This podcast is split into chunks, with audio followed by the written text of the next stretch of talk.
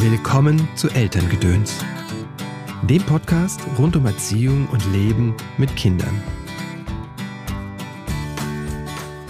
Es gibt auch Tage, wo ich einfach ausflippe und das ist auch normal und ich habe ja auch die Erfahrung gemacht, Kinder verzeihen einem ja auch unglaublich viel und Kinder wissen auch, ähm, dass es Tage gibt, wo es einfach nicht geht und ich sage dann auch an solchen Tagen, ey, heute nicht, heute kann ich das einfach nicht ertragen und heute schimpfe ich mit euch und ich entschuldige mich dann auch dann im Bett oft dafür, wenn ich dann einfach an solchen Tagen einfach zu viel gemeckert habe. Ich denke, das ist auch total menschlich und sich jetzt unter Druck zu setzen und zu sagen, ich muss immer, das ist auch kontraproduktiv. Ähm, da muss, muss man auch mit sich selber ehrlich sein. Wir sind ja keine Roboter. Es ist normal, wenn wir ausflippen oder sogar schimpfen. Und das sagt eine Autorin von Erziehungsratgebern. Ist das jetzt schockierend oder doch eher entlastend? Wenn du mich kennst, wirst du die Antwort schon ahnen, aber erstmal schön, dass du da bist und eingeschaltet hast. Mein Name ist Christopher End. Ich unterstütze Eltern darin, die Verbindung zu ihrem Kind zu stärken und die Verbindung zu sich selbst. Denn häufig ist das die Voraussetzung, dass Veränderung in Familie geschehen kann. Wenn wir uns verändern, wenn wir die Verantwortung für eine Situation übernehmen. Verantwortung ist etwas, das ich an vielen Stellen auch in unserer Gesellschaft einfach vermisse die Verantwortung für mein eigenes Handeln, über die Verantwortung auch für Menschen in meiner Umgebung, für unsere natürliche Umwelt. Das fehlt mir an vielen Stellen. Ob in der Politik oder an dem Beispiel Michael Winterhoff, der mit ganz schön heftigen Vorwürfen konfrontiert wird und als erstes sagt, ich wehre mich mit dem Anwalt dagegen, statt zu sagen, okay, wow, das schaue ich mir mal an, was das mit mir zu tun hat. Und es ist, glaube ich, unsere Aufgabe, auch die Menschen, die an der Macht sind, die in bestimmten Positionen sind, die bestimmte Aufgaben übernommen haben, daran zu erinnern, an ihre Verantwortung. Das ist meine Verantwortung quasi. Ich habe ja zum Beispiel hier in Köln einfach ein bisschen hin und her geschrieben, mit den Schulen gesprochen, mit der Stadt gesprochen, weil ich einfach wissen wollte, wie das mit den Luftfiltern in den Schulen ist und ich es auch ein bisschen vorantreiben wollte. Ich glaube, wir können alle profitieren, wenn wir Verantwortung übernehmen und uns ein bisschen mehr einmischen. Wenn du Verantwortung in deiner Familie übernehmen willst, dann unterstütze ich dich da gerne entweder in Einzelsitzungen oder in Kursen. Ich habe auch ein kleines Buch geschrieben mit Ananda Würzburger zusammen. Der kleine Samurai findet seine Mitte. Das ist eine Einladung und Anleitung zum gemeinsamen Meditieren mit Kindern. Jede Woche bringe ich dir auch hier im Podcast entweder einen kurzen Tipp von mir oder ein ausführliches Interview mit einem Gast. Heute ist Nathalie Klüver zu Gast, die Autorin, äh, ich glaube, sie hat ein halbes Dutzend Bücher mittlerweile geschrieben. Das neueste heißt, das Kind wächst nicht schneller, wenn man dran zieht. Erziehung einfach unperfekt, wie du deine Kinder entspannt beim Großwerden begleitest. Und darum geht es auch in dieser Folge. Aber hör selbst. Hallo Nathalie, herzlich willkommen im Podcast. Schön, dass du wieder da bist. Ja, ich freue mich auch, dass ich wieder da sein darf. Hm. Wir haben ja gerade schon ein bisschen vorher gequatscht und äh, ich fand es total erstaunlich, wie ähm, äh, du mit deinen Kindern umgegangen bist und die auch mit dir und die mit sich. Ähm, so, zur Info für die, die Hörerinnen und Hörer, es waren drei Kinder noch im Raum und äh, eins davon war dreieinhalb und hatte auch gesagt, dass sie jetzt ein Interview führen. Und dann aber ja. noch nachgeschoben, dass es nur ein Witz ist. Ne? So. Das ist unser Humor hier, ja. Richtig. Und dann sind die äh, abgedackelt und äh, der Zehnjährige kümmerte sich um die dreieinhalbjährige. Und ich war echt erstaunt, sagte, wow, wie habt ihr das geschafft? Das ist die Corona-Übung. Wir haben hier monatelang sozusagen das Bootcamp gehabt. Nein, sie sind es wirklich gewohnt und ähm, es funktioniert erstaunlich gut. Äh, finde ja immer, man kann Kindern viel mehr zumuten, als man eigentlich glaubt. Und auch dieses Delegieren und einfach zu sagen, so, ihr spielt jetzt mal vor euch hin und wenn was ist, dann kann auch der Zehnjährige, der Klein, ein Glas Wasser einschenken, ohne dass Mama gleich springen muss. Wenn man das ein bisschen gemacht hat, funktioniert es und die Kinder übernehmen tatsächlich gerne diese Aufgaben. Ähm, und ich habe ein paar mehr Freiräume, weil sonst würde ich hier mit drei Kindern alleine auch ein bisschen untergehen. Hm. Hast du es von Anfang an so gehandhabt oder gab es da irgendwie einen Wendepunkt, wo du also ich habe es tatsächlich immer versucht. Ich habe ja seit, mein Großer ist zehn Jahre alt und ich habe immer gearbeitet in den Elternzeiten. Das heißt, ich musste mich irgendwie immer arrangieren mit dem Arbeiten mit Kindern. Also als Selbstständige habe ich nie so richtig Elternzeit gehabt. Also eher so ein theoretisches Gebilde war das. Und mit der Zeit haben sich die Kinder daran gewöhnt und wissen auch, wann sie Rücksicht nehmen müssen. Natürlich klappt es nicht immer und auch immer nur so halb gut. Da, das finde ich dann auch gar nicht schlimm. Die meisten können damit auch ganz gut umgehen. Und diese ganze Corona-Sache hat dem Ganzen nochmal so einen Boost gegeben. Das ist tatsächlich so, dass ähm, sie wissen, sie wissen jetzt auch mehr über meine Arbeit, weil sie es mehr mitbekommen und dadurch klappt das eigentlich doch ganz gut. Hm. Was hat dich am meisten überrascht bei der Selbstständigkeit deiner Kinder? Also mich überrascht es dann immer, dass Kinder sehr, sehr viel mehr können, wenn man sie einfach lässt und wenn man sie nicht korrigiert und nicht eingreift. Dass Kinder da dann viel freier agieren und dann auch tatsächlich auch ganz, ganz ungewöhnliche Herangehensweisen haben, äh, auf die wir Erwachsenen gar nicht kommen würden. Und ähm, das würden wir ja verpassen, wenn wir irgendwie eingreifen würden. Und wenn wir sie einfach machen lassen, dann am Ende schaffen sie es auch, vielleicht anders, als wir es geschafft haben. Und vielleicht dauert manches auch länger. Aber sie schaffen es, äh, die Sachen zu lösen. Und das mhm. finde ich immer ganz erstaunlich. Was hat dich da überrascht oder was kannst du dich dann an so eine Begebenheit erinnern? Die also das sind so ganz, ganz viele kleinere Sachen, ne? wenn man so ein bisschen die Augen aufmacht. Es, es sind gar nicht so die, die wirklich großen Sachen, wie, wie Dinge gelöst werden. Mir fällt jetzt nicht so ein ganz konkretes Ad hoc zum Beispiel ein, wo ich jetzt sage, ähm, das war total die Überraschung, weil ich letztendlich auch immer doch vertraue, dass meine Kinder das irgendwie schon hinkriegen. Aber ich merke das dann, wenn ein irgendwie ganz großes Geschrei ist und man ist gerade in einem anderen Stock und dann geht man nach oben und denkt so, oh Gott, was ist denn jetzt schon wieder los? Und dann haben die Kinder auch tatsächlich das unter sich alles gelöst. Dann musste irgendeine Höhle gebaut werden und eine Wand war eingestürzt und äh, eigentlich sollte ich helfen kommen, aber weil ich gerade irgendwas auf dem Herd hatte, kam ich natürlich viel zu langsam nach oben und dann haben sie es alleine gelöst. Dann haben sie halt, weiß ich nicht, Bücher aus dem Regal genommen. Das sieht dann ein bisschen chaotisch aus, aber sie haben dann diese Stütze für ihre Höhle dann alleine gebaut mit dem Pipi-Töpfchen der kleinen Schwester als äh, Stütze und lauter so Sachen, die wir jetzt als Erwachsene vielleicht nicht nehmen würden, aber das Gebilde hält. Und das ähm, ist dann so ein Beispiel. Ne? Das klappt halt wirklich erstaunlich gut, solche Sachen. Das heißt, du kannst ja dann, hast ja die Fähigkeit da, hm, das Geschenk zu sehen oder auch die Fähigkeit der Kinder anzuerkennen. Bist du dahin gekommen? Äh, ich, es ist nicht immer so. Es funktioniert auch nicht immer. Es ist halt manchmal, dass man dann doch sagt, oh Gott, das ist zu viel Chaos. Ich kann jetzt auch nicht mehr. Und es gibt so Tage, wo man auch einfach nur will, dass die Dinge schnell gehen. Und manchmal muss es ja auch einfach schnell gehen. Das ist ja keine Frage. Aber ich versuche es einfach mit einer gewissen Portion Gelassenheit und auch mit diesem Chaos. Also ich habe auch eine hohe Toleranzschwelle, was Chaos betrifft, weil ich selber nicht gerade die ordentlichste bin. Das ist sicherlich ziemlich hilfreich, ähm, das dann einfach anzunehmen und zu sagen, okay, es ist jetzt chaotisch und ähm, aber wir lassen das jetzt einfach so und ich lasse gewisse Dinge dürfen sie einfach auch äh, also im Schlafzimmer zum Beispiel, da kann man ja so herrlich Höhlen bauen. Das ist so ihre große Leidenschaft. Und da lasse ich sie dann auch einfach. Mein Gott, dann ist das halt chaotisch und die Matratzen stehen hochkant. Aber es ist ja nicht wirklich schlimm.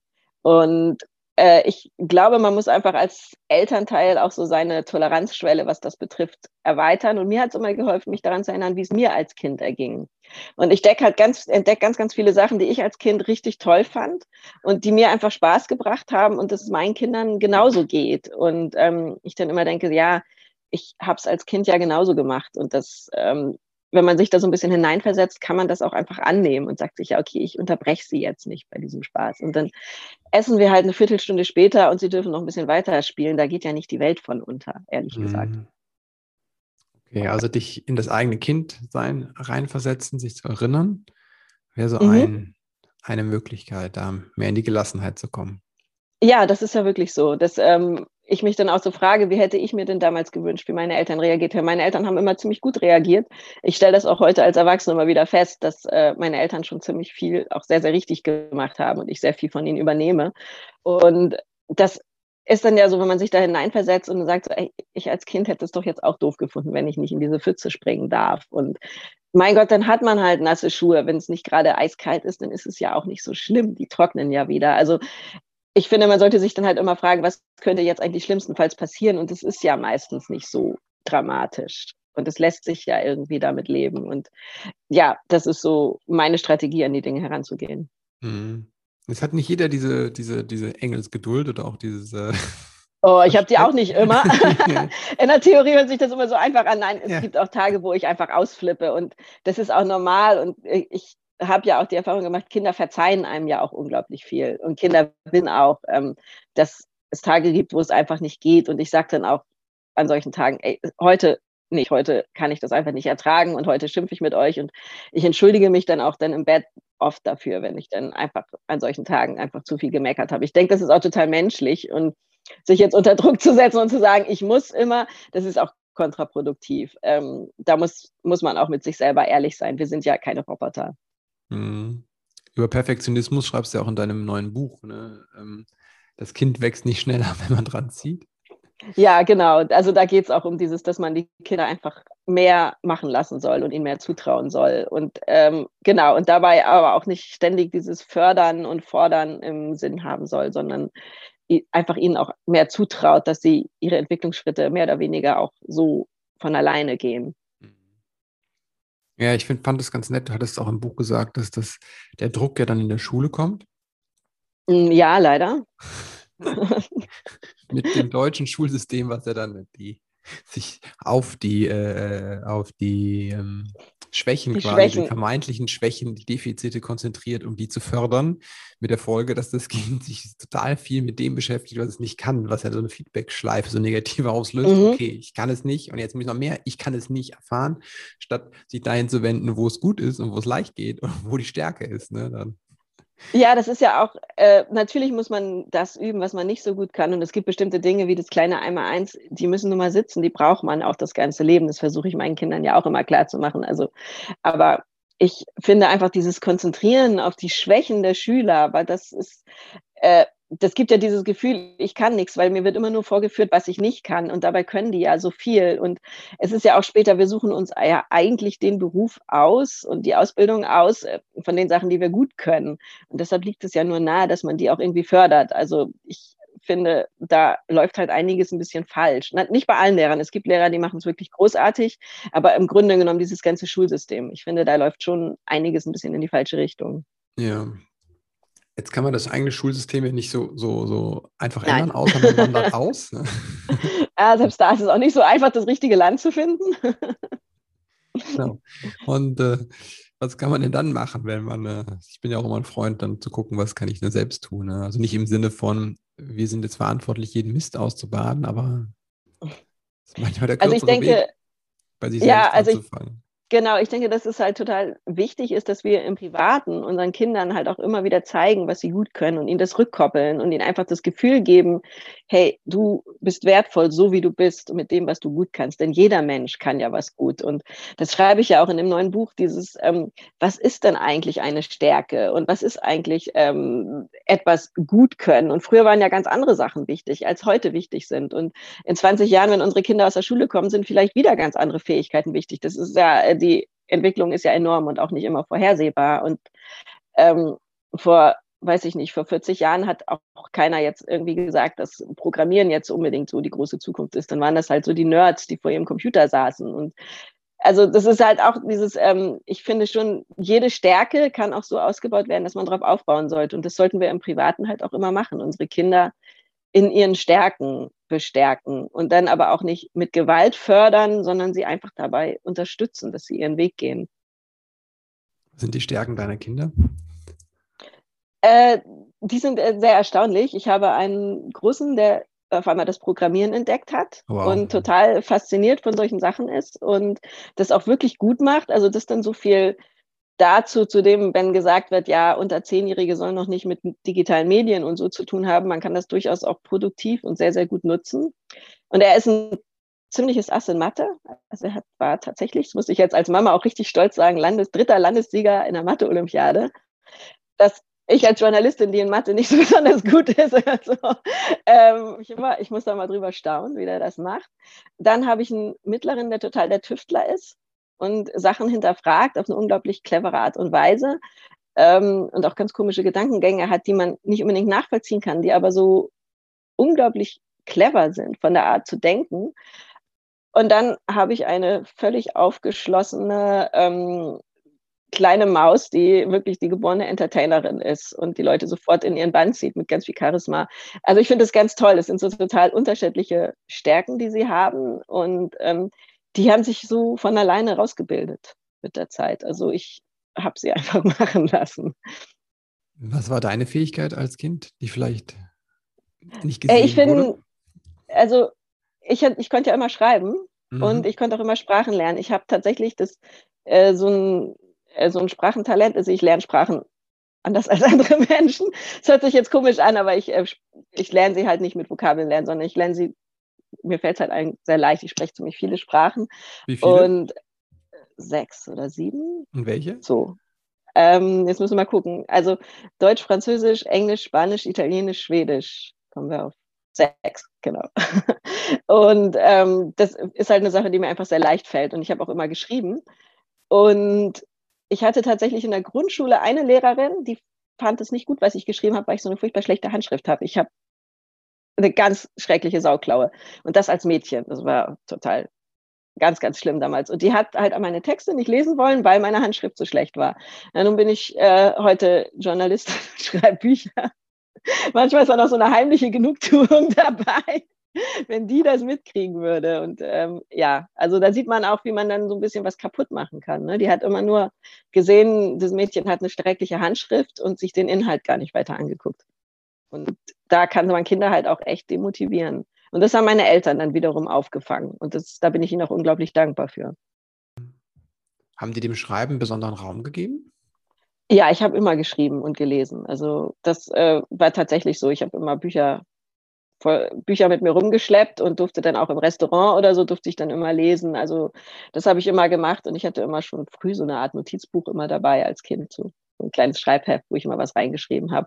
Und das haben sie auch äh, mich sehr, sehr viel machen lassen. Ja, hm. Ja, hört sich nach einem sehr positiven Umfeld an. So ja, also das äh, ist auch das, was ich versuche so umzusetzen mit meinen Kindern, sie einfach so machen zu lassen. Ähm, und auch nicht immer unbedingt jetzt steuernd einzugreifen. Da manche sagen vielleicht, es ist ein bisschen lax, ähm, wie sie damit umgeht, dass sie jetzt nicht sagt, komm, wir üben jetzt nochmal und nochmal und nochmal für die Klassenarbeit. Äh, aber ich denke auch, so ein ganz bisschen müssen sie auch lernen, wenn mal ein Test in die Hose geht, dass es halt schon auch mal gut ist zu lernen. Also wenn dann, dann für den Englisch-Vokabeltest keine einzige Vokabel lernt und der dann nicht ganz so gut läuft, dann ja, ist das vielleicht eine Lektion, die man dann auch mal mitnehmen muss. Also mm.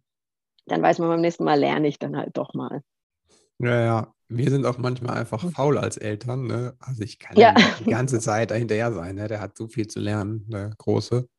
Da haben wir eigentlich nie mit angefangen, mit dem hinterher sein, ne? weil und erstaunlicherweise ist das ja so, dass er die, dass er im Schnitt bessere Noten hat als wir ne, in der Schule. uns dann irgendwann mal aufgegangen. haben wir so. Okay.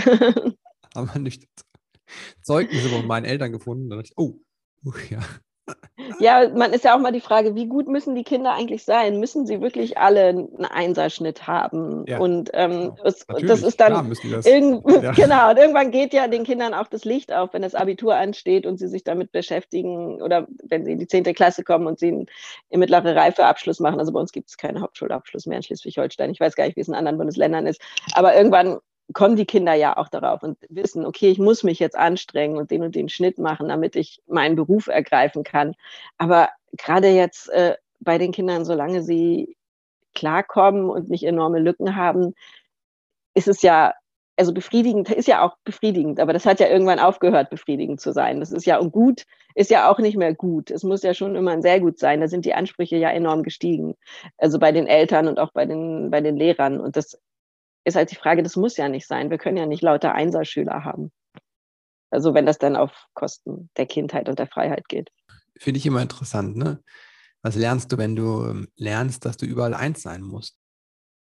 Ja, genau. Also, und es muss ja auch keiner sein. Also, ja, wenn man irgendwann feststellt, man möchte Medizin studieren und braucht den Einser-Durchschnitt, dann fällt einem das ja in der Regel so früh auf, dass man sich dann auch wirklich anstrengt. Aber jetzt gerade so es ist denn die vierte Klasse, wo man sich anstrengen muss.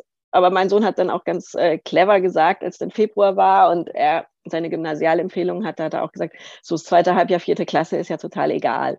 Jetzt muss ich ja nicht mehr so viel machen. Und das finde ich sehr clever und das finde ich auch okay, weil ich das total verständlich finde, wenn man dann einfach sagt, so komm, ich lasse es jetzt mal ein halbes Jahr ein bisschen lockerer angehen. Das ist, ich meine, gerade in dem letzten halben Jahr habe ich ihn da auch wirklich nicht mehr unter Druck gesetzt deinem Buch hast du auch dem, den Druck der Eltern ein Kapitel gewidmet.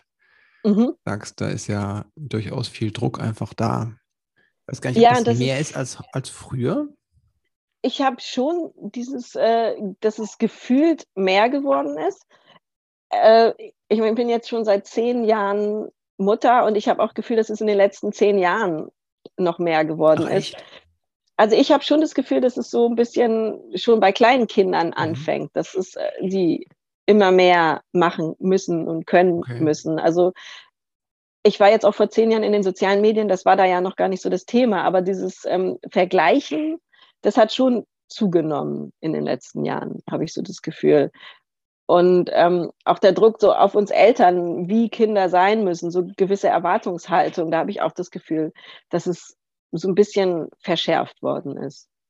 Hast du eine Ahnung, also das, das kommt oder wie, wie das entstanden ist? Ja, ich finde es immer schwierig zu sagen, wie das entstanden ist. Ich glaube, es ist einmal dadurch entstanden, dass ähm, wir viel, viel mehr Vergleichsfläche haben als früher.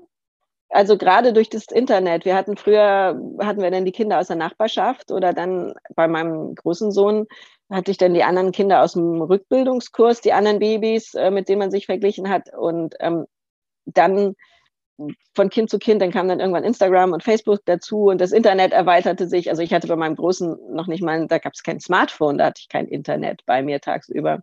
Was auch irgendwie ein Segen war, dass ich es nicht hatte. Jetzt, ich brauche es jetzt beruflich, von daher ist es natürlich praktisch und ich ähm, benutze es auch ständig. Aber man vergleicht sich jetzt nicht nur noch mit den Müttern in der Umgebung, sondern es ist ja einfach so eine eigentlich unendlich große Vergleichsfläche geworden, ja. die da draußen mhm. rumläuft. Und ähm, dann auch noch gemischt mit so Hochglanzfotos und gefilterten Bildern, die uns präsentiert werden, wo man dann irgendwie so die eigene Unzulänglichkeit ständig präsentiert bekommt. Und das finde ich, das ist schon was mit einem macht. Das ist schon nicht immer leicht, sich da abzugrenzen. Ich weiß nicht, wer es gesagt hat. Irgendjemand hat was mal letztens gesagt, auch glaube ich in einem Interview. Also diese, äh, diese Ordnung, die Instagram-Ordnung im Wohnzimmer geht halt mit Kindern eigentlich nicht. Nee, also ich denke auch immer, dass diese, diese aufgeräumten pastellfarbenen Kinderzimmer, die da gerne gezeigt werden, ich glaube, das sind so Museen, das sind so Showrooms, weil ich, also, Showroom. ja, also es ist noch nicht mal, wenn ich mich wirklich, wirklich bemühe, das Kinderzimmer aufzuräumen, dann sieht nie so aus. Es sah, glaube ich, noch nicht mal im Urzustand so aus, weil ja, es sind ja halt auch Kinderzimmer, aber ich frage mich immer, ob da gespielt wird. Ich kann es mir irgendwie nicht vorstellen. Oder, also ich stelle mir immer gedanklich vor, dass so hinter der Kamera liegt dieser riesen Berg an bunten Plastikspielzeug, was halt äh, nicht in das Bild darf. Und äh, dann hupen die Autos vor sich hin und sowas. Also so stelle ich mir das dann immer vor, weil äh, anders kann das ja gar nicht sein.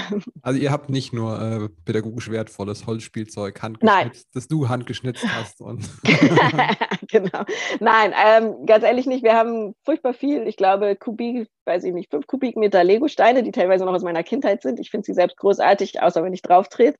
Und das beste Spielzeug ist tatsächlich, was alle drei Kinder geliebt haben, ein hupendes, tutendes, blinkendes, großes Plastikmüllauto wo man auch die Mülltonne reinfangen kann und Müll reintun kann und unten kommt er dann wieder raus, wenn man die Klappe aufmacht.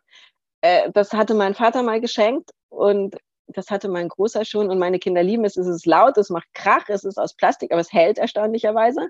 Und es hat irgendwie Batterien, die auf wundersame Weise nie leer gehen. also ich glaube, in zehn Jahren mussten wir die einmal wechseln. Äh, wow. aber das zeigt halt auch, es muss nicht immer pädagogisch wertvoll sein. Also ich finde, ich sage ja immer, das ist so wie wir Erwachsenen gucken ja auch nicht nur hochintellectuelle Arte-Dokumentationen, sondern wollen Nein, uns ja auch mal berieseln lassen. Nein, und ich lese auch nicht nur äh, Sartre und Sachbücher, sondern ich lese auch mal ein gutes, unterhaltenes, äh, einen guten, Roman. Und ich finde, genauso dürfen unsere Kinder auch äh, nicht nur mit pädagogisch wertvollem äh, Kapplerstein spielen, sondern auch mal mit äh, dem Plastikmüllauto. Ja, naja, herrlich. Hm. Ja, du hattest bei dem Druck, der auf den Eltern lastet, in deinem Buch auch geschrieben, ein Kapitel, glaube ich, fängt damit an, mit diesen Beispielen der Entschuldigung, ne, wo sich Eltern überall oder Mütter vor allem überall mhm. entschuldigen. Ne, dafür, dass sie ähm, das Kind jetzt im Kinderwagen sitzt, dafür, dass es, ähm, ich weiß nicht, was alles war. Es war eine ganze Batterie Ich hatte das voll. jetzt tatsächlich gerade nochmal als, als Instagram-Post und der ist bei Facebook, das muss ich jetzt mal sagen, über eine Million Mal gesehen worden. Krass. Und wurde, ich glaube, 15.000 Mal geliked. Wahnsinn. Und da habe ich nur den Anfang von dieser kleinen Kolumne genommen, ja. dieses Entschuldigen. Also das hat gezeigt, auch von den Kommentaren her, was das für einen Nerv getroffen hat. Mir war das jetzt gar nicht so bewusst. Ja. Aber es ist tatsächlich so ein unglaublicher Rechtfertigungsdruck, der da anscheinend auf den Müttern, vor allem Müt die ersten Mütter. Man wird ja doch von Kind zu Kind entspannter. Und was mich bei dieser ganzen Geschichte immer wieder überrascht ist, ist ja nicht nur äh, auf eine Beschuldigung hin, dass die anfangen, sich zu entschuldigen, sondern es kommt völlig reflexhaft, bevor überhaupt irgendjemand was gesagt hat.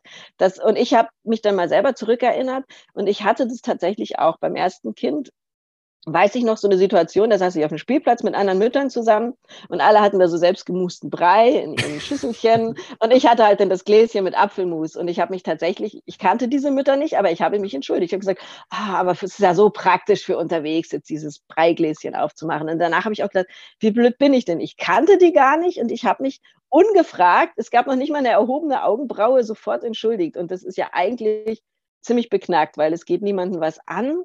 Aber was ich finde, also dahinter steckt so dieses Prinzip, man will dazugehören, dieses äh, Prinzip der Konformität. Ich möchte ein Teil sein und äh, man hat Angst, dass man ausgeschlossen ist. Und das sehe ich halt vor allem bei, wenn man das erste Kind bekommt und so in dieses Vakuum Elternzeit kommt, vor allem wenn man vorher Vollzeit gearbeitet hat und auf einmal ist man völlig fremdbestimmt und man ist nur noch Mutter und dann versucht man das dann aber auch möglichst perfekt zu sein und das gut auszufüllen. Und man denkt halt, ich fülle meine Rolle nur gut aus, wenn ich meinen Babybrei selber koche und immer selbstgekochten Brei mit mir rumschleppe. Und ich denke, ich denke schon, dass es daher auch kommt, so diese ungefragten Rechtfertigungen und Entschuldigungen. Und ich weiß gar nicht, was mich mehr schockiert. Die Tatsache, dass man sich irgendwie ständig das Gefühl hat, zu entschuldigen oder dass man es einfach ungefragt tut. Also das ist, äh, zeigt ja irgendwie schon, dass ein unglaublicher Druck auf einem lastet. Ja, wie können wir da rauskommen? Oder was können wir, wie können wir uns darauf vorbereiten, vielleicht auch? Also, ich denke, es ist einfach wichtig, dass man so eine Art Bild entwirft, wie will ich eigentlich sein? Und ähm, weil dann, wenn man das so weiß für sich und sich darüber klar wird, dann ist es auch viel einfacher, seine Standpunkte zu vertreten. Und da ist es schon wichtig, dass man sich informiert, dass man sich richtig informiert und so, aber einfach sich auch sortiert und nicht denkt, man muss jetzt ähm, perfekt nur äh, eine Attachment Parenting Liste abhaken, weil das funktioniert ja nicht, inklusive Reboarder. Viele denken ja, ohne Reboarder ist man dann ja auch irgendwie nicht richtig. Das sind ja teilweise völlig groteske Züge an, diese ganzen Sachen. Und so funktioniert es halt nicht. Wir können nicht Checklisten abarbeiten und sagen, das ist jetzt unsere Richtlinie, so will ich als Mutter sein, weil wir sind viel zu individuell, unsere Kinder sind zu individuell.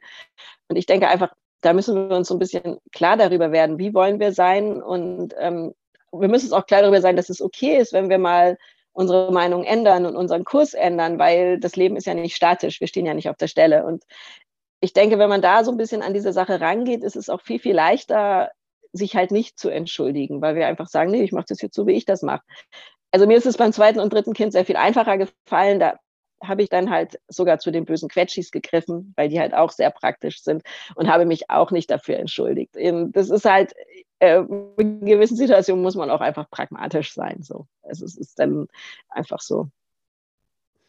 Genau, die bösen äh, Plastikverpackungsquetschis. Ja, genau. Oh, gibt jetzt bestimmt irgendwelche ich weiß, es ist ein ganz heikles Thema, aber ich habe das jetzt mal bewusst auch so gesagt, weil auch da muss man sich nicht entschuldigen, weil es hat ja gewisse Vorteile und dann ist es halt so. Und ähm, genauso ist es auch okay zu sagen, nein, ich mache das immer selbst. Es muss halt jeder seinen Weg finden, was zu seinem Leben passt. Aber die Dinge jetzt einfach nur zu machen, weil man denkt, äh, das muss jetzt so sein, weil ich sonst nicht dazugehörig bin oder weil man sonst über mich lästert, das ist halt Blödsinn, weil wir sind alle viel zu unterschiedlich. Und ähm, selbst innerhalb einer Gruppe sind wir ja alle noch Individuen. Und je, also das ist auch was, was ich ja mal wieder schreibe. Man kennt nie alle Hintergründe. Also wenn ich jetzt zum Beispiel sehe, dass eine Mutter im Supermarkt die Fassung verliert und mit ihrem Kind schimpft, ähm, und am Anfang, als ich habe, früher habe ich auch mal gedacht, oh, wie kann die nur und wie schlimm. Und das ist es ja gar nicht. Wir wissen ja gar nicht, wieso sie so ausflippt. Also was sie für einen Tag hinter sich hat und was das Kind gemacht hat, wie es der Mutter ergangen ist, was ihr alles schon begegnet ist. Das wissen wir ja alles nicht. Und ähm, mittlerweile war ich selbst schon so oft in solchen Situationen, dass ich dann einfach so ein aufmunterndes Lächeln schicke, anstatt sie zu verurteilen, weil wir kennen wirklich nie alle Hintergründe. Und so, wenn wir die nicht kennen, sollten wir auch nicht verurteilen. Ja, das wäre jetzt meine Frage gewesen, was können wir stattdessen tun, weil die Leute das ja bewegt. Ne? Also wenn du vorbeigehst mhm. und siehst, ähm, da sind irgendwie zwei Menschen in Not, ne? so mal ja. positiv formulieren, so. wertschätzen, dann ist ja da ähm, häufig so dieser, dieser Drang, etwas zu tun. Ne? Manchmal natürlich auch, um das Kind zu schützen oder so. Ne? Dann, mhm. ähm, in beide Richtungen. Es gibt ja das Kind schützen vor der Wut der Mutter, es gibt aber auch das Kind zu schützen vor der Mutter, die zu laissez-faire ist. Ne? Gibt es ja alle. Ja, genau. Also, da, also ich denke, was immer kontraproduktiv ist und leider das ist, was dann so gerne ältere mhm. Leute tun, ist dann so vermeintlich gute Ratschläge zu geben. äh, also diese, ich hatte letztens die Situation, meine Kleine war vor der Eisdiele und hatte mhm. einen furchtbaren Wutanfall, mhm. weil sie nicht verraten wollte, welche Eissorte sie wollte. Das war ein Geheimnis. Ist halt nur blöd, dieses Geheimnis, wenn die Mama das Eis kaufen will. Und sie wollte das Geheimnis aber auch nicht dem Eisverkäufer verraten, aber sie wollte natürlich ein Eis. Und dann habe ich irgendwie gedacht, okay, ich kaufe jetzt ihre Lieblingseissorte. Habe ich dann gekauft und, hat, das war aber auch nicht richtig. Sie wollte irgendwie was anderes, aber es war halt ein Geheimnis. Und sie machte einen furchtbar, sie saß wirklich auf dem Fußboden vor der Eisdiele und wollte unbedingt ein Eis aber nicht verraten, welche Sorte und es war alles falsch. Und dann, die meisten Leute haben mich aufmunternd angelächelt und ähm, fanden das dann auch eher so, ach ja, war ja bei mir früher auch so. Und das hat mir gut getan. Und ich glaube, das tut halt jedem gut, wenn man so ein bisschen Wertschätzung und Verständnis sieht. Aber es war halt ein älteres Ehepaar da, die haben die ganze Zeit, also diese Blicke, ich glaube, die kennt auch jeder als Elternteil in so einer Situation. Sie sagten, wieso greift die jetzt nicht hart durch und so? Und die muss doch ihr Kind mal. Also man hat es ihnen richtig angesehen, dass die es ganz furchtbar fanden. Und äh, das, wenn jetzt, wenn die jetzt noch in dieser Situation einen gut gemeinten Ratschlag gegeben hätten, wie von wegen, da müssen sie mal konsequent sein und jetzt gehen sie mal nach Hause, dann ich glaube, das ist halt, dann hätte ich mich sehr unter Druck gesetzt gefühlt. Und das ist so das, Schlimmste, was man halt machen kann. Ich habe die Situation, haben wir gelöst gekriegt. Sie hat dann irgendwann ein, auch schon, als sie sich ein bisschen beruhigt hatte, eingesehen, dass es ein bisschen ungeschickt ist, nicht zu sagen, welche Sorte man will. Und dann haben wir eine Eissorte gefunden, die ihr schmeckte und so. Und es hat dann alles gepasst und der Tag war gerettet. Aber ich glaube, wenn ich jetzt mit ihr geschimpft hätte oder sowas, dann ist es ja völlig kontraproduktiv. Und wenn sich dann noch andere Leute einmischen und mit diesen vermeintlich guten Ratschlägen kommen, da müssen sie immer konsequent sein und nehmen sie doch das Kind unter den Arm und gehen sie nach Hause und sowas, dann es stresst mich das ja zusätzlich und dann kann ich erst recht nicht gelassen mit meinem Kind umgehen. Und das Kind spürt, dass es wird ja dann wieder rückgekoppelt und das schaukelt alles hoch. Also wenn man halt wirklich jemanden in so einer Situation, die ja wirklich leider sehr, sehr oft ist, helfen will, dann macht man mit sowas das ja alles nur noch viel schlimmer. Und ich denke, das, also was wir ja alle wissen, was gut tut, ist so ein bisschen Verständnis und Lächeln und äh, gar nicht blöde Sprüche, sondern einfach nur dieses, ja, ich weiß, du bist nicht alleine, mir geht's auch so. Und ich finde, mhm. das erleichtert einem ja vieles. Okay, ja. ja, es berührt mich auch jetzt gerade, wo du sagst, das mit dem, du bist nicht alleine. Ich finde auch, das ist total wichtig. Das ist schon, äh, also in vielen Gebieten so, ne? Also auch so mit diesem Schlafmangel, wenn ich weiß, dass äh, in der Zeit, als meine Kinder klein waren und man nachts eigentlich die ganze Zeit nur mit Stillen verbracht hat. Und wenn man dann einfach weiß, okay, es gibt ganz, ganz viele andere Mütter da draußen, die jetzt genauso wie ich um vier Uhr nachts seit zwei Stunden ihr Kind stillen, was nicht einschlafen will, dann fühlt man sich halt gleich ganz anders und irgendwie aufgehoben. Und das ist schon so der erste Schritt. Und wenn man das einfach in solchen Situationen wie diese Wutanfälle in der Öffentlichkeit, die sind ja unglaublich belastend. Äh, so auch fürs Kind. Ne? Ja, total. Äh, und wenn die das dann wieder spiegeln und ich als Mutter erleichtert bin, dann spiegel ich das ja auch meinem Kind wieder. Und ich finde, das hilft sehr, um diese Situation einfach zu durchbrechen. Ja, als du das sagst, das ist einer der wesentlichen Punkte ähm, in einem meiner Kurse, im Wutkurs. Wenn die, kind, wenn die Eltern dann so erkennen, ich bin nicht alleine, ne? so, dann fällt mhm. sowas von wegen, es ist auch nicht meine Schuld und mein Kind ist ja. nicht falsch ab. Ne? Genau. Sondern dieses, oh Gott, ich bin nicht alleine, das ist so wirklich, ja, also das finde ich so total wichtig und das ist auch was, was ich versuche, so in solchen Situationen hm. anderen dann irgendwie mitzugeben oder im Kindergarten, wenn das Kind trödelt und sich nicht die Schuhe anziehen will. Ich glaube, das kennen wir alle. Man hat eigentlich irgendwie einen Termin und das Kind kommt nicht in die Puschen und äh, dann ist es auch einfach, wenn man da dann daneben steht in der Garderobe und sieht, dass eine Mutter so eine Situation hat und ihr dann einfach so ein bisschen aufmunternd zulächelt und dann einfach sagt, oh ja, ich kenne das, ist bei mir auch ständig so. Ich finde, das hilft einem einfach selbst bei dem Umgang mit dieser ganzen Sache. Und das ist ja so, wenn wir das so von uns abgeben, dann können wir auch besser unserem Kind begegnen in dieser Richtig. Situation. Und das finde ich unglaublich wichtig. Und ich glaube, da können wir uns Eltern uns gegenseitig sehr unterstützen, hm. indem wir uns einfach dieses Gefühl geben, anstatt übereinander herzuziehen oder die Augen zu verdrehen, weil das ja. ist ja wirklich, und das ist ja leider oft so, dass hm. wenn man das Gefühl hat, jetzt starren die mich alle an und hinter meinem Rücken wird getuschelt. Und das ist ja Blödsinn. Mhm. Wir sind ja alle dann doch irgendwie Eltern. Wie gehst du damit um, wenn, wenn Leute hinter dem Rücken von anderen sprechen? Also, wenn Sie hinterm Rücken über mich sprechen, kann ich mittlerweile nee, ganz genau. gut damit umgehen. Also, dann kann ich es ignorieren. Meistens, ne? Ja, manchmal hat man ja so dieses Gefühl, man dreht sich ah, um okay. und dann äh, so. Hm, also, das geht, kann ich mittlerweile ganz gut mit umgehen. Das finde ich nicht so schlimm. Ähm, wenn jemand versucht, mit mir so Richtig. direkt zu reden, dann. Nee, ich meine über jemand anders, über jemand Drittes. Ja, genau. Wenn jemand versucht, ja, genau. mit mir über jemand Drittes mhm. zu lästern, dann äh, blocke ich das tatsächlich ab. Weil ich, also ich finde Lästern sowieso furchtbar. Und ähm, weil das einfach so was Negatives ist, was mich auch ähm, negativ macht. Das sind einfach negative Gedanken, die ich mir dann mache, die mir dann auch ein negatives Gefühl geben. Und ich versuche da tatsächlich nicht drauf einzusteigen. Es ist manchmal verlockend. Ja, genau. Es ist ja, es ist ja auch sehr verbindend, wenn man mit jemandem über jemanden Dritten äh, lästert das ist ja die Sache, die so tricky ist. Man hat halt das Gefühl, man geht zu demjenigen, mit dem man zusammen über den Dritten lästert, so eine enge Verbindung ein. Ah, und fühlt ja, ja. sich da mhm. irgendwie, oh, wir sind jetzt ein Team gegen die anderen. Und das ist das, wo man sich so ein bisschen widersetzen muss, ähm, weil in dem Moment fühlt es sich positiv an, aber ich finde im Nachhinein, wenn ich gelästert habe, dann habe ich so ein ausgelocktes Gefühl. Also ich mag das gar nicht und ich versuche es dann schon abzublocken oder ein bisschen in ein positives Gespräch umzuwandeln. Also das äh, muss man aber tatsächlich manchmal sehr bewusst sagen, so halt, nein, ich steige da jetzt nicht drauf ein, denn ich gebe es zu, das ist irgendwie schon eine verlockende Sache. Und deshalb wird es, glaube ich, auch so oft gemacht. Also ja, weil wir Menschen wollen ja mit anderen verbunden sein. Ja, ja, das ist ein guter Hinweis, dass die Verbindung da das mhm. der Wunsch eigentlich ist. Ja. Mhm. ja. Ja, das ist was, das mich auch manchmal herausfordert. Es gibt so ja, Menschen, die tragen das sowas an den ran und dann denkst du immer so, ich möchte auch nicht über, dass über mich geredet wird und keine Ahnung was. Habt ihr auch keine Ahnung, was die Leute für Motivationen haben, ja. Genau, also ich will da auch niemanden verurteilen, der halt dann auf solche Lästereien einsteigt, weil ich selber weiß, dass es auch schwierig ist, sich da bewusst total, rauszuhalten. Total, und ja. man dann auch äh, es gibt ja auch Unterschiede, so, so, es gibt ja auch Lästereien, die nicht so doll wehtun. Und die kann man ja auch dann versuchen, bevor sie anfangen, scharf zu werden, dann das auf eine andere Ebene zu bringen. Also so, das ist halt was, aber ich versuche das tatsächlich ganz bewusst, da einfach Grenzen zu ziehen und zu sagen, nein, also da steige ich jetzt auch nicht drauf ein. Und das Gesprächsthema wechseln oder dann aber auch wirklich sagen, nein, komm, so schlimm ist das doch jetzt alles nicht. Also, und das ist besser. Also, ähm, weil dieses negative Gefühl will man ja nicht. Oh, was ist passiert? Ich muss einmal ja, ein ja. Notfall mit meiner Dreijährigen. Ähm.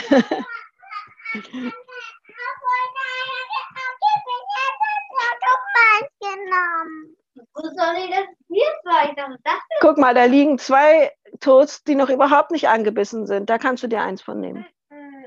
Hm? Jakob, kannst du sonst einmal tauschen? Sie will das nicht mehr, weil du abgebissen hast.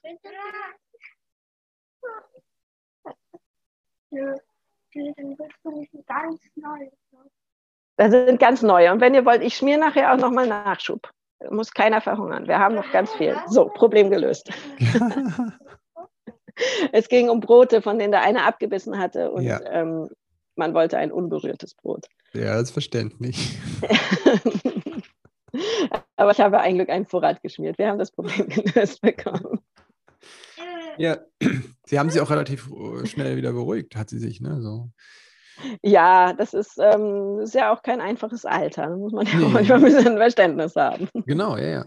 Thema Wut und Autonomiephase ist ja auch in deinem Buch Thema. Mhm.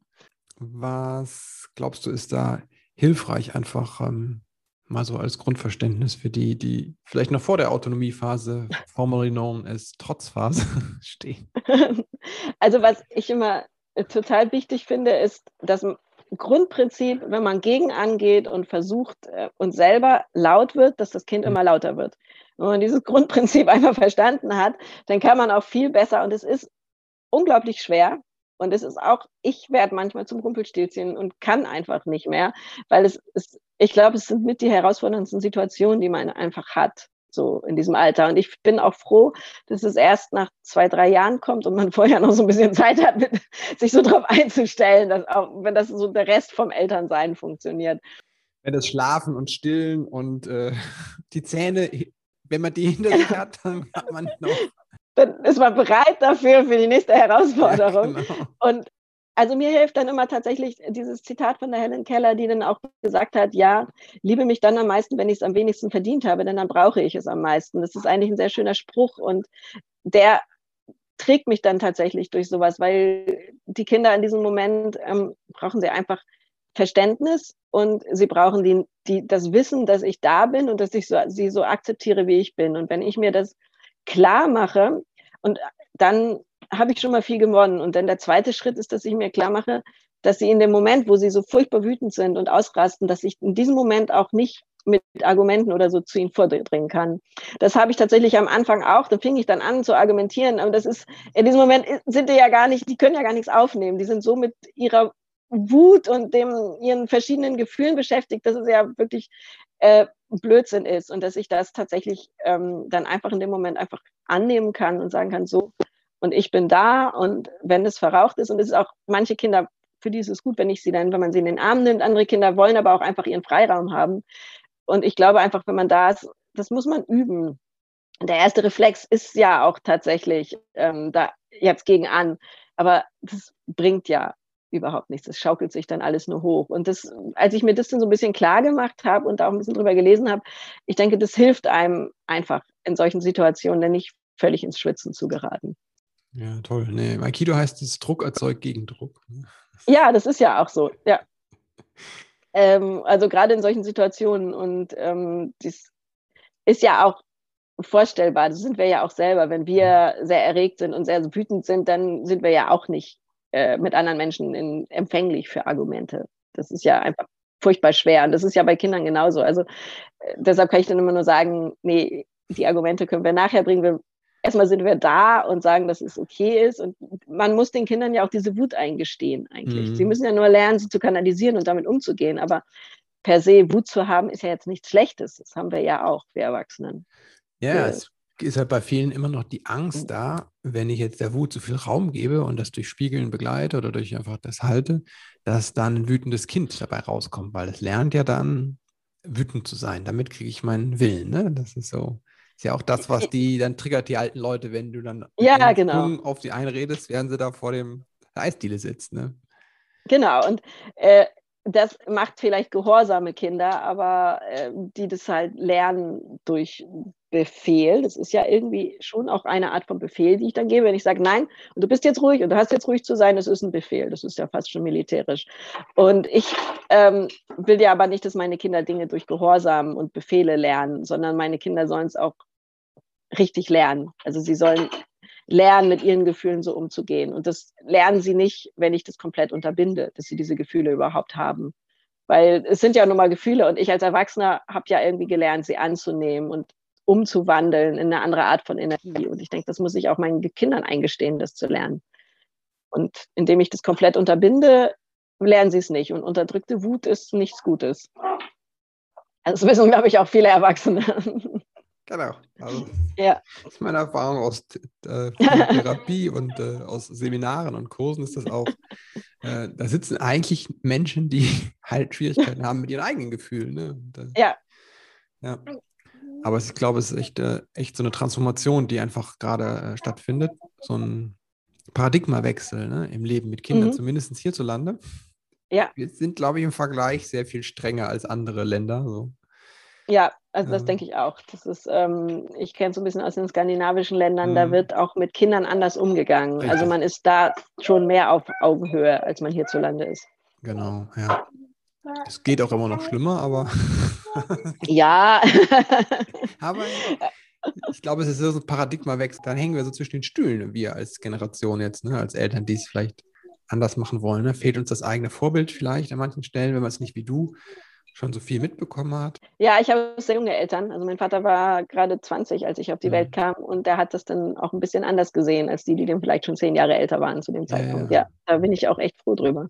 Äh, das ist, glaube ich, aber auch mhm. was, weshalb diese Unsicherheit bei vielen Eltern da ist und dieses mhm. Druckgefühl, nämlich dieses, ähm, weil wir selber was anderes vorgelebt bekommen Richtig. haben und nun einen eigenen Weg finden müssen und uns nicht auf das verlassen können, was wir vielleicht gesehen haben und ähm, selbst erlebt haben. Und das ist natürlich eine ganz andere Unsicherheit, als wenn man einfach das übernimmt von den, von den Eltern und sagt, okay, das war gut, ich mache das jetzt so weiter.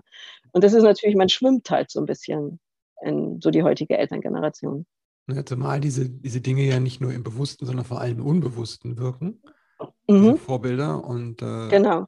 deswegen, ich merke es bei mir selbst, da ne, kommen dann immer so Sprüche, wo ich denke, Alter, wo kommt das denn her? Ne? Also ich merke Glaubenssätze, wo dann, ne, aber du musst, ne? das will jetzt das und das, das Kind. Ne? Das sind einfach so, einfach nur irgendwelche Ideen, aber das hat gar nichts mit der realen Situation zu tun. Das kommt woanders her. Wie gehst du damit um? Ich finde, ganz, ein ganz wichtiger Schritt dabei ist, sich das erstmal bewusst zu werden, dass das so ist und was da ist. Und da ein bisschen auch in, in sich reinzugehen. Und ähm, aber bis zum gewissen Teil muss man gewisse Dinge auch annehmen, dass sie da sind ähm, und äh, dass man gewisse Wesenszüge vielleicht hat. Und ich kann nicht alles ändern. Aber wichtig ist, dass ich identifiziere, was will ich eigentlich ändern. Und, das, und da muss ich ja erstmal kennen, was eigentlich da ist. Und das äh, finde ich dann schon ganz wichtig, dass man sich so ein bisschen bewusst wird und sich dann auch ein bisschen mit sich selbst befasst. Wie will ich eigentlich sein als Mutter? Was will ich übernehmen? Was will ich von anderen übernehmen? Also ich finde, das ist immer wichtig, dass man sich das schon bewusst macht. Ähm, und ja, es ist nur schwierig, sich das vor dem ersten Kind bewusst zu machen, weil man gar nicht weiß, also so gut kann man gar nicht vorbereitet sein. Aber man sollte schon sich damit einfach auseinandersetzen mit diesem ganzen, ähm, mit der Elternrolle. Was hast du geändert in deinem Elternsein? Also ich bin sehr viel entspannter geworden von Kind zu Kind. Also in, dem Buch meinst das Kind wächst nicht schneller, wenn man daran zieht, geht es ja auch so darum, ähm, sich frei zu machen von diesem Förderdruck und zu den, den Kindern das Tempo zu lassen, dass sie zu spielen und ähm, Zeit zum Spielen haben. Also ich bin so ein völliger Verfechterin von, vom freien Spielen, weil da eigentlich unglaublich viel drinsteckt und gelernt wird und also auch einfach fürs Leben und auch als Vorbereitung auf die Schule. Und das habe ich tatsächlich beim ersten Kind habe ich auch noch ähm, ich glaube, so, ein, so eine Art PKIP besucht und äh, Babymusikgarten und so. Wobei ich im Nachhinein war es bei mir auch dieses Gefühl der Einsamkeit. Ich wollte andere Mütter kennenlernen. Und dann ist es auch okay, aber dann sollte man sich das auch klar machen und nicht an das Kind Erwartung stellen. Ich bin dann ah, so ein bisschen ja. Mhm. ausge, ausgestiegen aus dieser Szene, weil ähm, mir ging dieses Vergleichen dann irgendwann sehr auf die Nerven. Dieses, ähm, dass dann alle da sitzen und die Kinder waren ja immer alle ungefähr gleich alt und der eine kann schon sitzen und das andere Kind noch nicht. Und dann ziehen die Eltern stolz ihre Kinder hoch. Und ähm, da habe ich mich dann so ein bisschen rausgezogen und habe dann gesagt, nee, ich suche mir jetzt meine Verbündeten irgendwie lieber selbst und treffe mich mit denen privat. Also es ist okay, wenn man sagt, ich mache diese Kurse, um sozialen Anschluss zu kriegen, Richtig. da finde ich das auch gut. Aber also das einfach zu sagen, ich mache das jetzt alles alles einfach, weil mein Kind soll bestmöglich gefördert werden. Das sollte man dann halt hinterfragen, weil man sich damit halt einfach unter Stress setzt und das Kind halt noch viel mehr. Und da bin ich bei jedem Kind entspannter geworden. Also das, äh, ich finde, das macht auch einfach nur den Familienalltag stressig. Wenn man jetzt, wenn man so wie ich drei Kinder hat und jeder hat drei Kurse in der Woche, dann kommt man auch nicht mehr raus. Und äh, deshalb ein bisschen reduzieren und nur das Wesentliche machen, das, da habe ich mich halt sehr ähm, sehr verändert, was das betrifft. Und ich bin viel entspannter geworden. Ich mache mir nicht mehr so viel Gedanken, was kann dem Kind jetzt passieren, wenn es da hochklettert. Also da beim ersten Kind war ich auch sehr vorsichtig, was das betraf, dass das dann halt ähm, nicht ähm, so hochklettern durfte und ich weiß ich nicht, denn zusätzlich zu den Schwimmflügeln noch einen Schwimmgürtel hatte und was weiß ich. Und ähm, man entwickelt ja schon auch so ein Gefühl dafür, was kann ich meinen Kindern jetzt zutrauen. Und da habe ich das tatsächlich ähm, auch lernen müssen, dass ich dann irgendwie mir selber gesagt habe, okay, was kann jetzt schlimmstenfalls passieren? Und so für mich ist dann, wenn es einfach blaue Flecken gibt, davor kann ich meine Kinder nicht bewahren. Und dann, wenn es aber was ist, wo es in die Notaufnahme gehen würde, ist es halt so, okay, da ziehe ich jetzt mal die Grenze. Das ist eigentlich schon ganz hilfreich. Und wenn man sich sagt, okay, das Kind kann jetzt hinfallen, wenn es so schnell läuft und hat dann aufgeschraubte Knie, ist es schade und es tut dem Kind weh. Und wenn sich das Kind weh tut, tut es einem ja auch immer irgendwie selbst weh. Aber ich kann mein Kind nicht davor bewahren. Das ist halt einfach so. Und ähm, man, das kommt darauf an, wie man das Kind in seinem Schmerz auffängt. Aber da wird man dann halt auch immer entspannter. Und da, meine Kinder sind auch mutiger. Also das ist dann tatsächlich so. Sie trauen sich selbst mehr zu. Toll. Danke dir, Nathalie. Danke dir für das Interview. Ich möchte dir aber auch für deine Arbeit danken, für deine vielen Bücher und äh, auch deine, deine Webseite. Ne? Das Ganze einfach, wie du dich zeigst, ne? einfach sehr authentisch. Du bist halt nicht die Instagram perfekt gestylte. Oh Gott, nein, bestimmt nicht. Also dafür vielen, vielen Dank. Ne? Ich glaube, das nimmt einfach viel Druck raus, dass da jemand ist, auch als ähm, Role Model, die. Äh genau. Kannst du auch jetzt bei der Tochter nochmal sprechen, wenn du da. Sie führt auch noch ein Interview. Sie will auch ein Interview, ja. Ja. Soll ich dir auch eine Frage stellen? Ja, sie hört mich ja gar nicht. Ja, sie hat den Mund voll Toastbrot ja, okay. mit Nutella. Nein. ja. Nein. Wo kann man sich mit dir ver verbinden? Also äh, ganz viel schreibe ich auf meinem Blog, ganznormalemama.com. Da geht es halt ganz viel ähm, einfach um Druck rauszunehmen, Vereinbarkeit, seinen eigenen Weg finden. Ah, Obst, noch viel besser. Ich bin gleich bei dir, Süße. Ähm, auf ganz normale Mama kommen. Ähm, ja, so ist das so, wenn man äh, mit Kindern zusammen wohnt. Da schreibe ich ganz viel über den, über den Alltag, Vereinbarkeitsthemen und sowas und versuche auch ein bisschen Druck rauszunehmen. Und das, der Blog wird sozusagen begleitet von Instagram. Da heiße ich eine ganz normale Mama. In den Stories gibt es dann auch immer mal wieder Bilder von vollgestellten Ablageflächen und äh, pastellfarbene Kinderzimmer gibt es bei mir nicht. Das kann ich versprechen.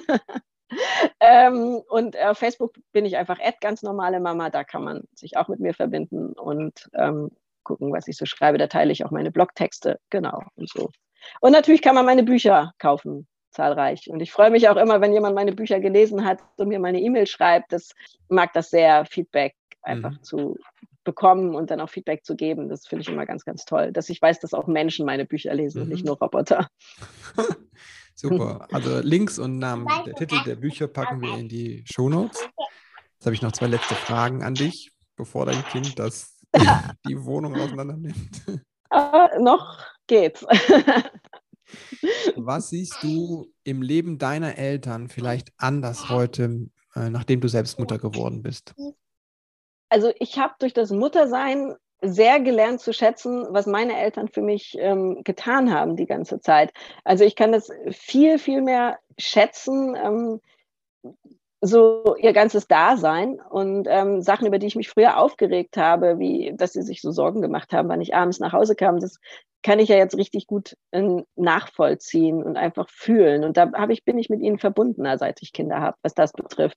Und ähm, ich habe äh, tatsächlich äh, sehr, sehr viel von ihnen übernommen und habe halt auch im Nachhinein festgestellt, dass ich ziemlich coole Eltern habe und als Kind immer gehabt habe. Also da äh, hat sich so mein, mein Bild sehr gewandelt, was das betrifft. Welches Buch hast du noch nicht geschrieben? Es müsste unbedingt noch geschrieben werden. ich habe tatsächlich tausend Ideen und ähm, ich habe auch Ideen in Richtung Belletristik. Da ist noch ganz viel in meinem Kopf, aber ich äh, würde tatsächlich gerne mal was äh, wirklich was zum Thema Vereinbarkeit schreiben und was sich in dieser ganzen Gesellschaft verändern muss, weil da muss ganz dringend drüber gesprochen werden. Ähm, ich befasse mich tatsächlich gerade sehr damit, ähm, mal etwas in diese Richtung zu schreiben. Ja, super. Ja. Hoffentlich auch mit politischen Forderungen. Ich, ich, ich ja, ja das ist, so unglaublich wichtig, das Thema Vereinbarkeit, ja. weil das einfach, es wird oft vergessen, aber das ist auch für unsere Kinder wichtig, dass wir Eltern da unseren Weg finden und da passiert einfach viel zu wenig. Also das ja. beschäftigt mich gerade sehr. Ja. Und ich will, ich bin ja jemand, der immer sagt, wir sollen auf uns gucken, ne? So, und auf uns selbst. Ich bin ja jemand, der auch in meiner Arbeit immer die, ne, den Blick auf mich selbst richte.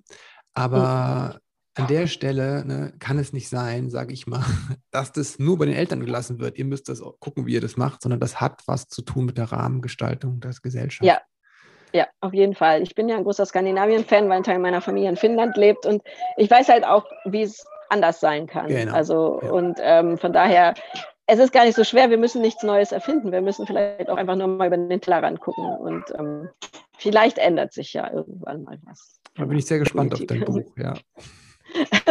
ja, das ist noch ein bisschen in meinem Kopf. ja, genau. Aber ich freue mich. Man muss ja Projekte haben. Wenn es auch den politischen Teil hätte. Ne?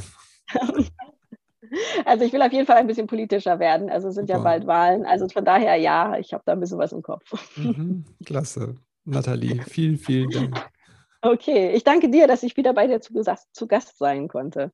Ja, herrlich. Also so ein wundervolles Gespräch mit Nathalie. Hat mir viel Spaß gemacht. Ich wollte noch was sagen zur Verantwortung, weil mir das wirklich am Herzen liegt. Und ich immer wieder merke, wie ich auch in Hilflosigkeit komme angesichts der ganzen Themen, die gerade auf mich und wahrscheinlich auch auf dich einpreschen, so medial. Und es sind große Dinge, ne? Corona und was das mit unseren Kindern macht. Die Klimakrise, was das mit unseren Kindern macht.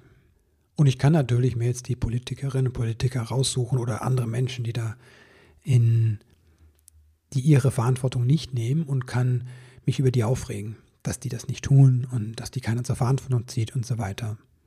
Am Ende bleibt mir aber der Ärger und die Hilflosigkeit wird eher größer. Wenn ich Verantwortung übernehme, dann gehe ich in die Selbstermächtigung. Wenn ich also hingehe und das in Frage stelle, wenn ich mit Leuten in Kontakt gehe, die eigentlich dafür verantwortlich sind und denen sage, was ich mir eigentlich wünsche und was mich ähm, ja anpiekst, dann kann etwas passieren. Wenn dich das interessiert, dann schreib mir gerne. Ich überlege gerade, ob ich vor der Wahl nicht noch eine Folge mache zum Thema, wie können wir eigentlich aktiv werden, wie können wir politisch werden, wie können wir was verändern im Außen. Wie immer freue ich mich auch so von dir zu hören, was du von der Folge hältst. Falls sie dir gefallen hat, dann teile sie gerne mit einem Freund oder einer Freundin, indem du eine kurze WhatsApp oder Mail verschickst oder auf Facebook teilst.